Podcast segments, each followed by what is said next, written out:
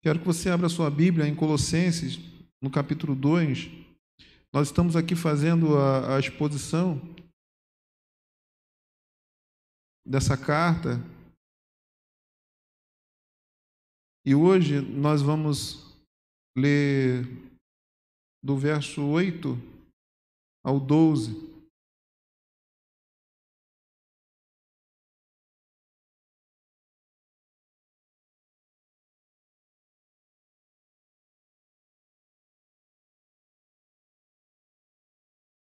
Colossenses 2, do verso 8 ao 12.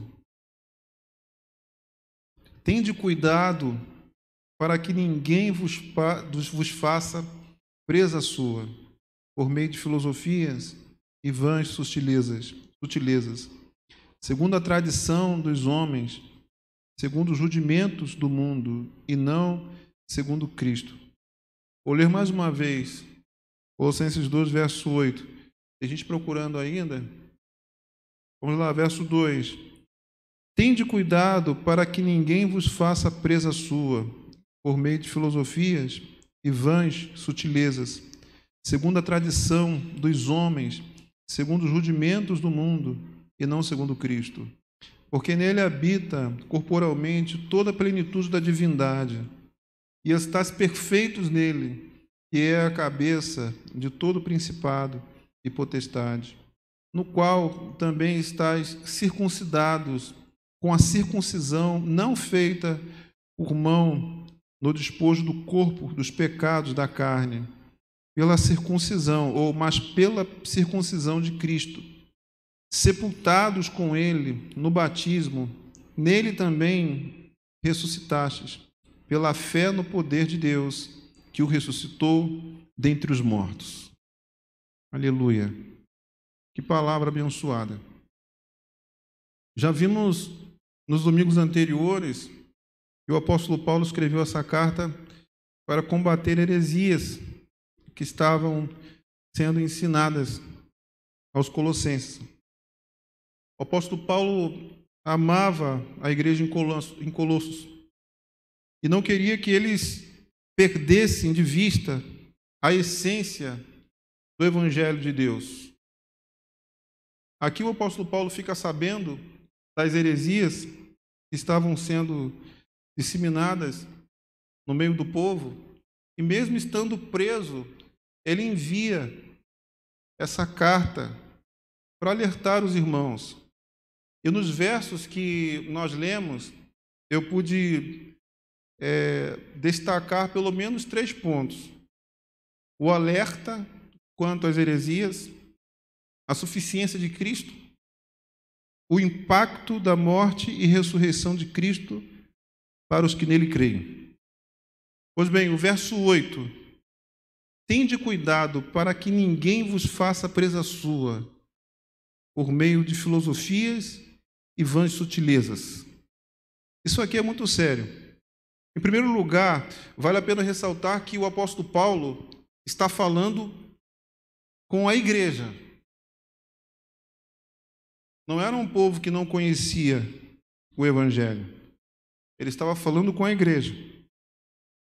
E aí, ele alerta para que a igreja tivesse cuidado com as heresias com as filosofias que tinham como intuito desfazer aquilo que Deus estabeleceu em Cristo. Os falsos mestres estavam tentando é, misturar ensinamentos humanos e trazer também da antiga aliança é, rituais como meio de salvação. Então, esse é o contexto. E o apóstolo Paulo está falando: olha, tenham cuidado, para que vocês não se tornem presas dos falsos mestres. Isso aqui é muito atual, porque muitos cristãos, infelizmente, estão presos a homens por causa de doutrinas que não têm nada a ver com a fé cristã. Muitas pessoas estão presas a líderes por causa de costumes humanos, por causa de doutrinas que não vêm de Deus, por causa de palavras de maldição. Eu não sei se você já passou por isso, mas eu conheço pessoas que chegaram ao líder para dizer que queriam mudar de denominação e simplesmente foram amaldiçoadas. Olha, se você sair daqui debaixo da minha cobertura, você não sai com a bênção. E quantos irmãos estão presos a homens por causa desse tipo de ensinamento? Não, porque você nasceu aqui, a bênção do Senhor está aqui, e se você já não congrega mais conosco, a tua vida está debaixo de maldição, eu não sei o que vai acontecer com a tua família, e aí a pessoa começa a ficar com medo, e nisso ela se torna presa da falsa doutrina. Porque eu não tenho o poder de amaldiçoar ninguém. E na verdade, se a nossa vida está em Cristo, nós somos abençoados com toda sorte de bênçãos nos lugares celestiais. Eu não posso dizer, minha irmã, se você sair daqui, a tua vida não vai fluir. Quem sou eu? A bênção de Deus tem a ver com a graça manifestada em Cristo Jesus, e não com denominação, não com palavras humanas. E aí o apóstolo Paulo está alertando a igreja, porque já estavam fazendo culto aos anjos, estavam tentando trazer os ensinamentos é, da antiga aliança como meio de salvação. Olha, se não circuncidar, não está na aliança. Eram coisas que os falsos mestres estavam tentando disseminar dentro da igreja. Isso não é diferente daquilo que acontece hoje. E aí, é, o apóstolo Paulo, volta a dizer, está falando com um povo que conhecia o Evangelho. Eu já vi muita gente dizendo: ah, não, eu conheço a, a, as Escrituras, eu não vou cair nisso, eu não vou cair naquilo. Só que a verdade é que se nós não estivermos atentos, se nós não tivermos é, cuidado, as palavras vão entrando no nosso coração, na nossa mente, e de repente nós estamos crendo em algo que não tem nada a ver com as Escrituras. E aí eu vou dar um exemplo para vocês. Eu já acreditei em coisas que não tem nada a ver com as Escrituras. Você acredita que há um tempo atrás eu pensava da seguinte forma: está enfermo é porque não está tendo fé. Quando eu digo há um tempo atrás, assim, tem anos, né? Mas eu já acreditei. Porque se tivesse. Aí eu pensava assim, e, e até mesmo falava. Se estivesse declarando a palavra, se estivesse confessando a palavra, não estaria enfermo. Quantos já ouviram isso? Eu já criei dessa forma. Não, tem que confessar. Se está enfermo é porque não está confessando a palavra. Se não está avançando é porque não está confessando.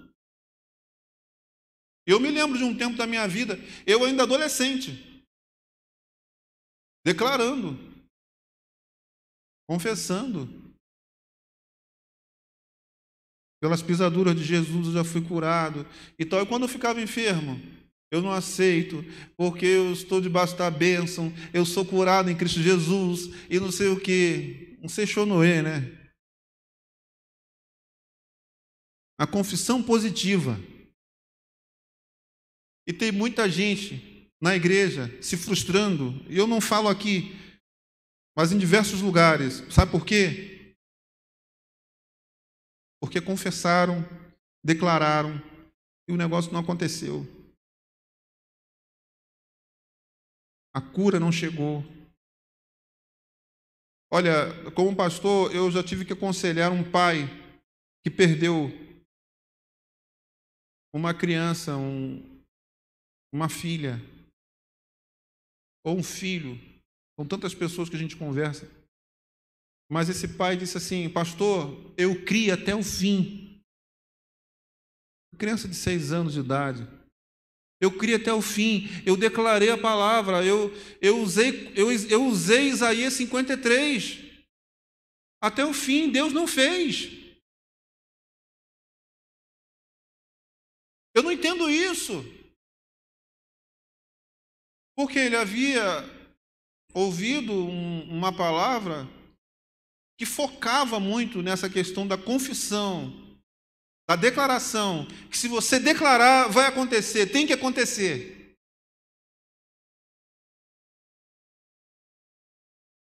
Aí a pessoa fica ali, declarando, declarando, as coisas não acontecem.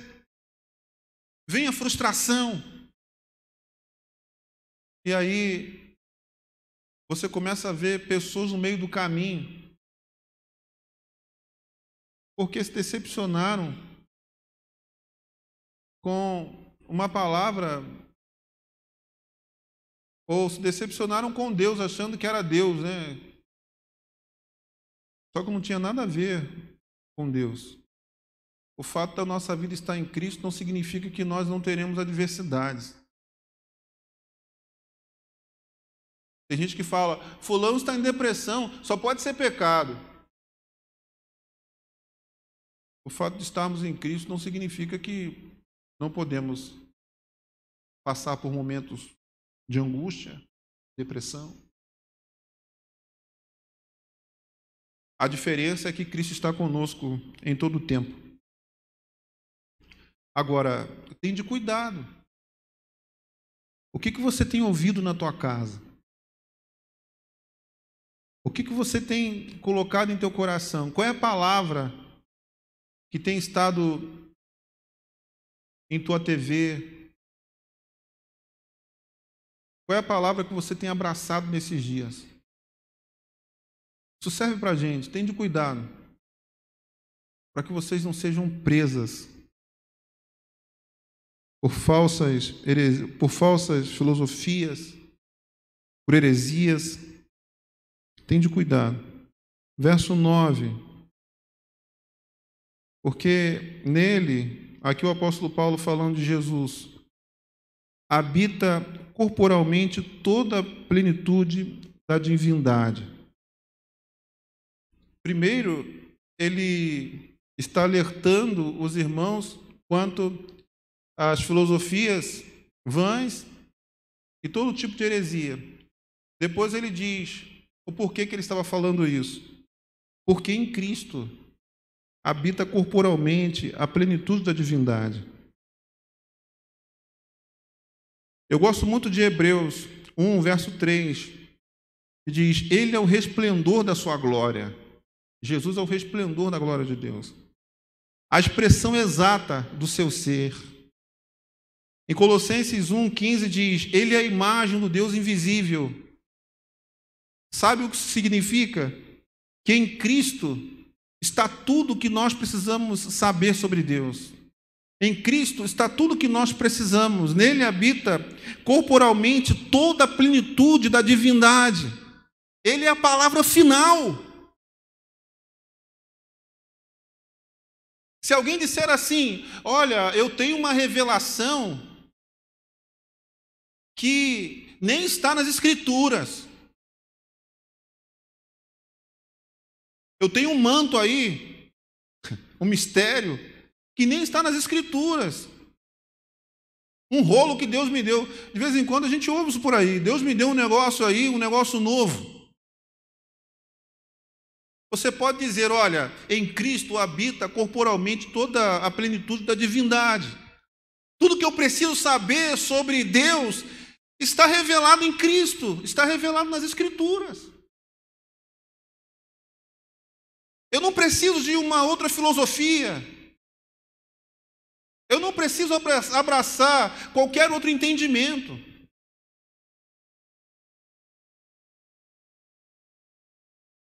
Eu só preciso das escrituras. Porque aqui, aqui nós temos o conhecimento de Deus, a revelação geral e a revelação especial em Cristo Jesus. Não existe outro caminho. Tudo que nós precisamos saber está em Cristo. Se você quiser conhecer o caráter de Deus, é só você olhar para Jesus. É por isso que Felipe disse para Jesus assim: Mostra-nos o Pai, isso nos basta. E Jesus disse: Quem vê a mim, vê o Pai. Quem vê a mim, vê o Pai porque ele era a expressão exata do Deus Pai na terra. É por isso que nós, como igreja, precisamos estar centrados na pessoa de Jesus, naquilo que Ele é, naquilo que Ele fez por nós. Você está lá na tua casa ouvindo uma pregação. É importante que você observe uma coisa. A pregação está focada na pessoa de Jesus? Cristo é o, o protagonista da pregação? Ah, pastor, não é. A pregação fala muito sobre cura, fala muito sobre prosperidade financeira, fala muito sobre reconhecimento das pessoas, sobre Deus honrar a gente. Eu já posso afirmar uma coisa para você. Isso não é evangelho. O evangelho é centrado na pessoa de Jesus. Você, quando vai assistir um, uma ministração, eu sei que tem pessoas que não ficam somente aqui, mas que assistem, que participam de outros cultos. Eu não estou aqui para dizer que você não pode ir a outros lugares, porque você é livre. Agora, diante de qualquer pregador, diante de qualquer pregação, você precisa entender uma coisa: Cristo é o centro. Se Cristo foi tirado da pregação, se não se fala sobre a obra dele, não é evangelho. Não é evangelho. Se o foco está na pessoa, pastor, isso acontece? Acontece. Como que isso acontece? Ah, Fulano revela tudo. Fulano é o homem da profecia. Fulano é o homem da revelação. Está todo mundo indo lá. Aí você chega nesse culto. Esse culto não tem a pessoa de Jesus Cristo, não tem a revelação de Cristo. Só tem uma pessoa entregando revelação, profecia, e todo mundo dizendo: Fulano é usado, Fulano é homem de Deus. Isso não tem a ver com cristianismo. Não tem a ver com cristianismo. O pastor não pode ser o centro. Eu não posso ser o centro. Você não pode vir aqui por causa de um pastor. Se você vem aqui, deve ser somente pela pessoa de Jesus e pela comunhão com o seu corpo. O seu corpo é a igreja. Então, se eu coloco alguém ou uma pregação lá na minha casa, eu estou ouvindo, e essa pregação não tem Cristo, você pode ter certeza que não vai te levar para um bom caminho porque só Jesus Cristo é o caminho. Nele habita corporalmente toda a plenitude da divindade. Nele está tudo que nós precisamos sobre Deus. É por isso que nós temos que cantar Cristo. Eu falo aqui com a Pátio, eu falo com, com os ministros de música dessa igreja. Nós precisamos nos especializar cada vez mais em cantar sobre a pessoa de Jesus, sobre o que ele fez. Por quê? Porque ele é o centro, é tudo sobre ele. Nunca foi sobre nós, sobre o que nós podemos fazer, é tudo sobre Ele. Pastor, e a minha bênção? E o que eu preciso? Está tudo nele. Tudo nele. Eu tive a alegria de, de conviver com o pastor Cláudio Claro, bem de perto, e da, também, né? é, ele sempre escreveu muito sobre Jesus. E quantas vezes conversando com ele, e aí ele começava a falar sobre a forma como ele gostava de compor. E assim, o pastor Cláudio era muito intencional. O negócio dele era revelar Cristo através das canções. Só isso. Ele falava para a gente: a canção do Espírito Santo é Jesus. Então ele lia muito sobre Jesus Cristo, sobre o reino de Deus e escrevia as canções pelo Espírito. E aí, é, Cristo levou sobre si as nossas dores. Quem conhece a canção? Videira, videira, videira, videira, videira, videira, vida. Tu és tremendo, maravilhoso, tudo em Cristo. Libertador, filho do homem, Deus. Consolador, Espírito do Senhor, regozijai-vos no Senhor Cristo. Tudo era Cristo. Mas era intencional. Ele sabia que a, a sua missão como músico era revelar o caráter de Cristo. E pôde ser mentoreado durante um bom tempo pelo pastor Bené Gomes. Escreveu nada mais, nada menos do que a único que é digno de receber um coração queimando sempre. Eu encontrava com o pastor Bené Gomes pela manhã, ele pegava o violão e começava a cantar, mas com tanta paixão. Eu falo com ele, nós precisamos voltar a esses encontros, porque eu pude receber tanto da vida desse, desse homem. Porque o foco era sempre Cristo. Nele habita corporalmente toda a plenitude da divindade. E aí o verso 10 diz assim: outra coisa, estás perfeitos nele, que é a cabeça de todo principado. Nesse verso, o apóstolo Paulo continua falando sobre a suficiência de Cristo. E vai ainda mais longe ao declarar que nele somos perfeitos. Nele nós temos tudo o que precisamos. É isso. Se a nossa vida está nele, somos aceitos por Deus, somos completos nele. Em Cristo, nós somos completos. Aleluia. Mas o motivo para resistirmos todo o ensino que não é segundo ele. E assim, tem uma coisa interessante. Como uma das doutrinas ou das heresias que estavam sendo pregadas naquele tempo era o culto aos anjos, o apóstolo Paulo diz: olha, ele é a cabeça de todo o principado. Os anjos foram criados por ele. Vocês estão adorando a criação. Vocês estão cultuando o que não é Deus.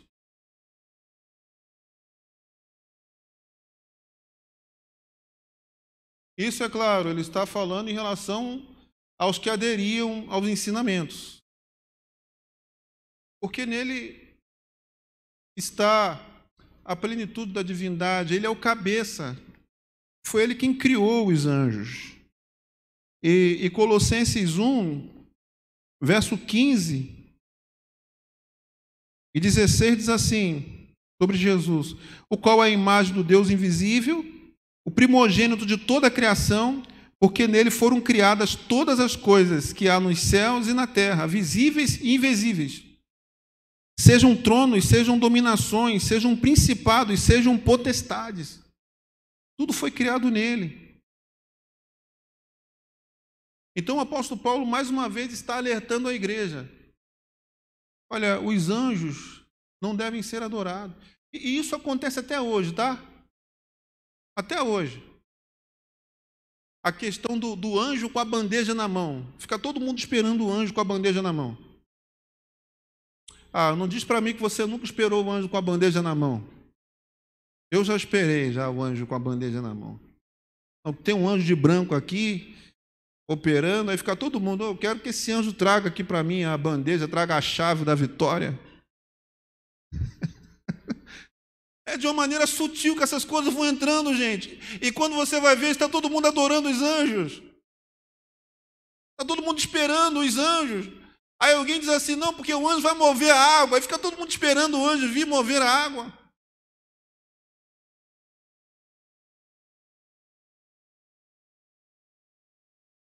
Vem um homem de branco aí, olha, o anjo, trazendo a chave. Uma vez o rapaz falou para mim que Deus, né, que um anjo estava me entregando uma guitarra de ouro.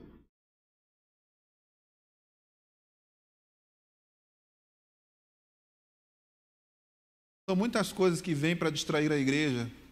Sabe o que é isso? É tirar os olhos da noiva, do noivo, do seu noivo. E como as pessoas vão perdendo Cristo de vista por causa dessas coisas. Vai perdendo. É por isso que você precisa estar em um lugar que pregue Cristo. Porque o que vai mudar a sua vida não é uma casa nova, não é um carro novo. Não é o anjo que vai vir com uma espada, que vai vir com uma chave.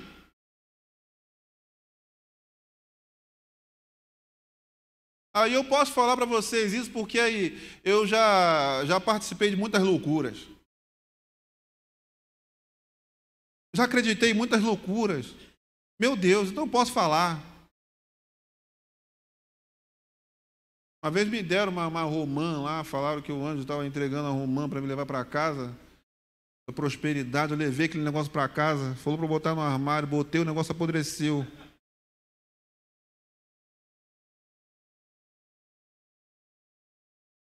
Estou nascido e criado no Evangelho, mas sabe o que, que acontece? Você vai ouvindo uma coisa aqui, outra ali. E a caneta? A caneta ungida. Me deram a caneta para eu assinar um contrato. Eu levei a caneta para casa, todo animado. Guardei a caneta. Me pergunta se a caneta funciona hoje. Caneta do anjo, uma furada.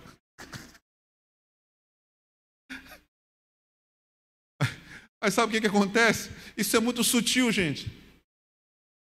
É muito sutil. Se você não tomar cuidado, você tira os seus olhos de Jesus.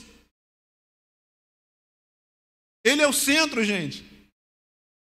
As pessoas ficam inventando muitas coisas, mas a, a, o centro do Evangelho é Cristo, é a, a, vida dele, a maneira como ele viveu para Deus, ele obedeceu o Pai até a morte, a sua morte na cruz e a sua ressurreição.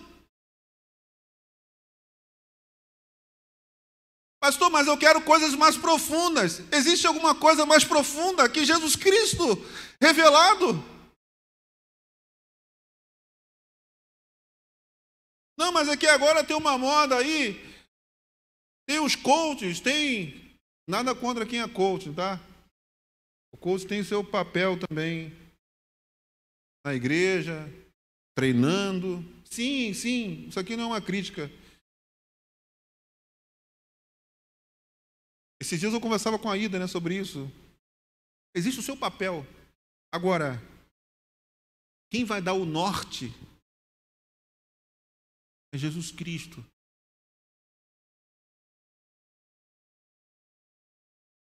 É Cristo. Não adianta levar a rosa ungida para casa, meu irmão. Não adianta botar copo d'água Ficar orando, copo d'água, agora eu vou beber. Não adianta. Vai beber e vai continuar da mesma forma. A mudança tem a ver com Cristo.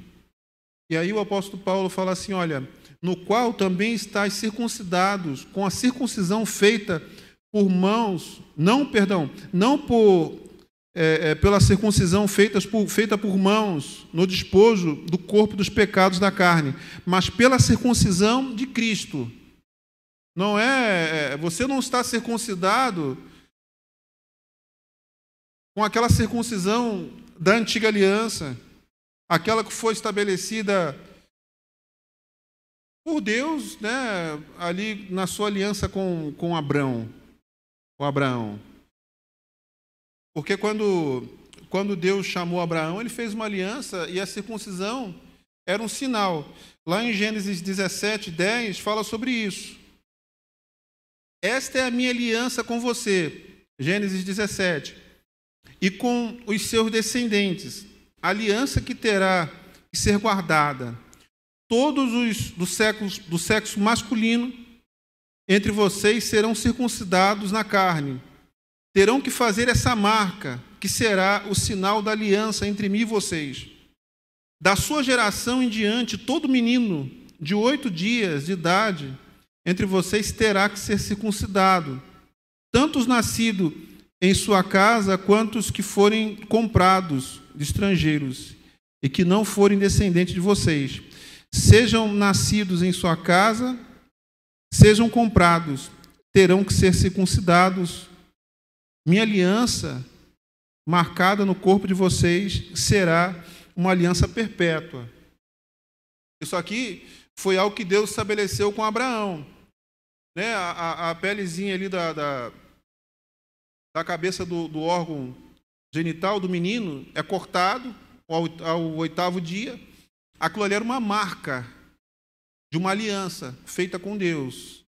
Isso nos tempos de, de Moisés também continua, Antigo né, Testamento, você tem ainda a circuncisão, só que aqui o apóstolo Paulo está dizendo: olha, vocês não estão circuncidados nessa aliança, nessa, nessa circuncisão no corpo, que é feita no corpo, mas sim aliança ou, ou na circuncisão em Cristo, feita em Cristo.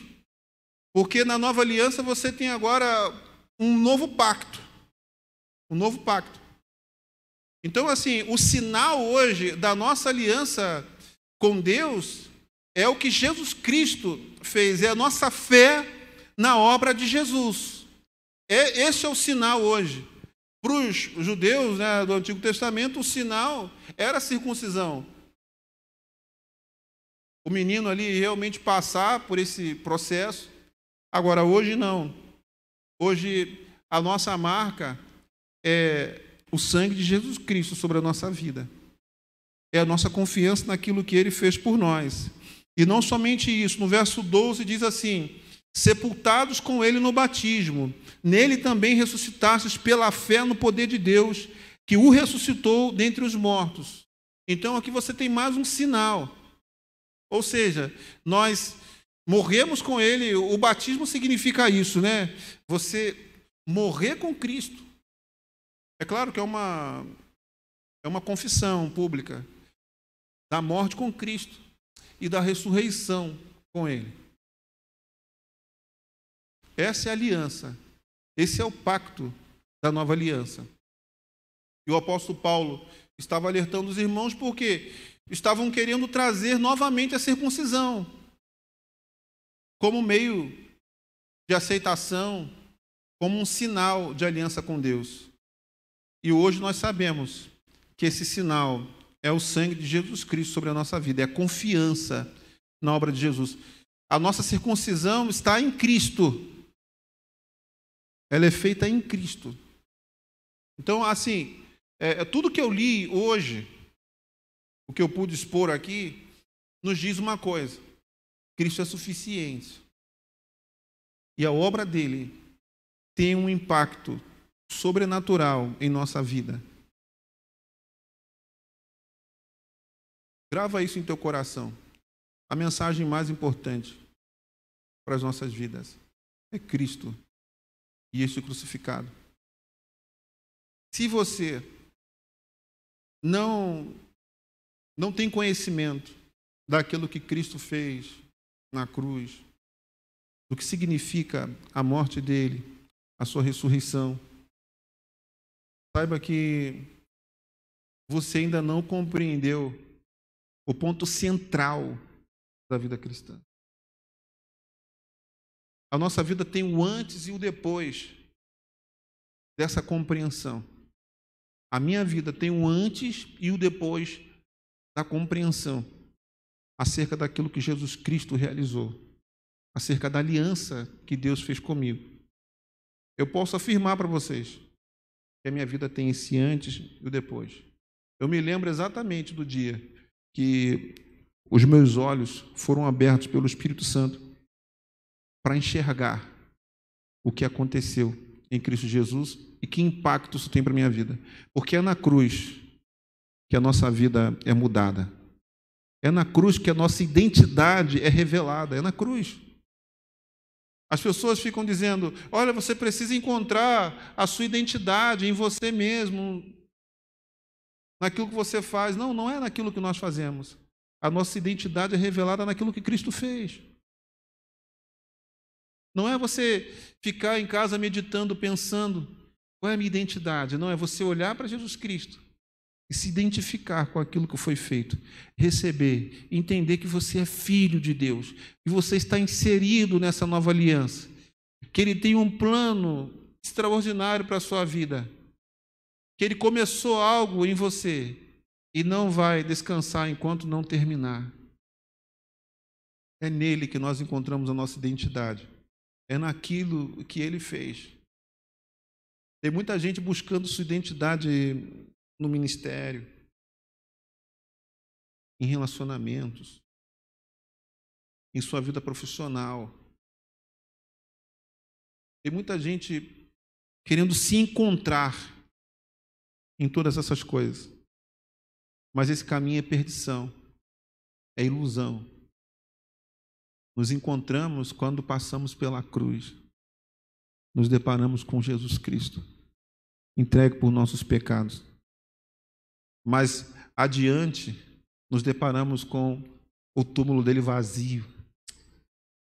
Aleluia. Sabendo que ele ressuscitou dentre os mortos. E que agora a nossa vida está nele.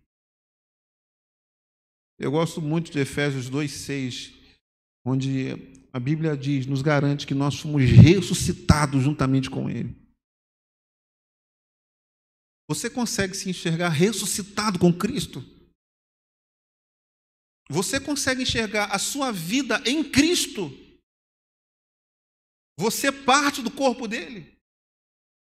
Porque é isso que muda a nossa maneira de enxergar o mundo. É quando eu me vejo aceito por Deus em Cristo que eu paro de depender da aceitação das pessoas, por exemplo.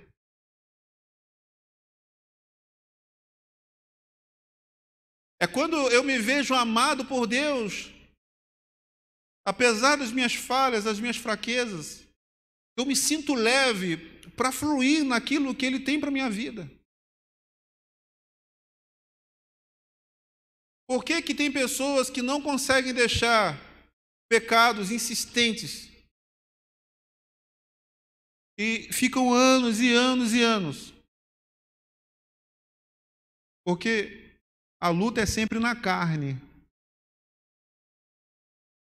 O cara foca, a mulher foca no pecado, eu tenho que vencer isso, eu tenho que vencer isso. Não, porque eu preciso dessa vitória para me sentir melhor com Deus, para me sentir aceito. Às vezes a declaração não é essa, mas a, a maneira como se busca essa santidade, essa maneira de. A, a, ou a purificação, né, vou colocar dessa forma, é com esse entendimento. E aí a pessoa está pesada. É o fardo da lei. Se eu não conseguir atender isso, eu não sou aceito, não me sinto em paz com Deus. E a pessoa vai lutando, mas tem um peso, tem uma pressão. Aí o que a graça de Deus faz conosco? Chegamos diante dele, entendemos que não é sobre a nossa força. Entendemos que ele levou sobre si nossos pecados que nele nós somos justificados, que nele nós somos aceitos, apesar das nossas falhas, nós somos aceitos. Isso tira um peso da gente. E quando esse peso é tirado, sabe o que, que acontece? Nós fluímos. Aleluia. Quando o peso é tirado, você voa na presença de Deus. Quando o peso é tirado, você rompe com o pecado. Mas enquanto você fica focado em si mesmo, achando que é pelo teu esforço. E você pensa, não, preciso fazer isso para me sentir melhor com Deus. Aí você vai, vai se frustrando, se frustrando. E aquilo vai se tornando cada vez mais pesado. Mas Jesus disse: Vinde a mim, vós que estáis cansados e sobrecarregados, eu vos aliviarei. Ele tira o fardo da gente. Nós somos constrangidos pelo amor dele, pela graça dele. nos sentimos leve, leves para viver essa vida que glorifica a Deus. E de repente nós voamos. Sabe? Aleluia. Isso é o viver pelo Espírito. Viver a partir da obra de Jesus. Crendo naquilo que ele realizou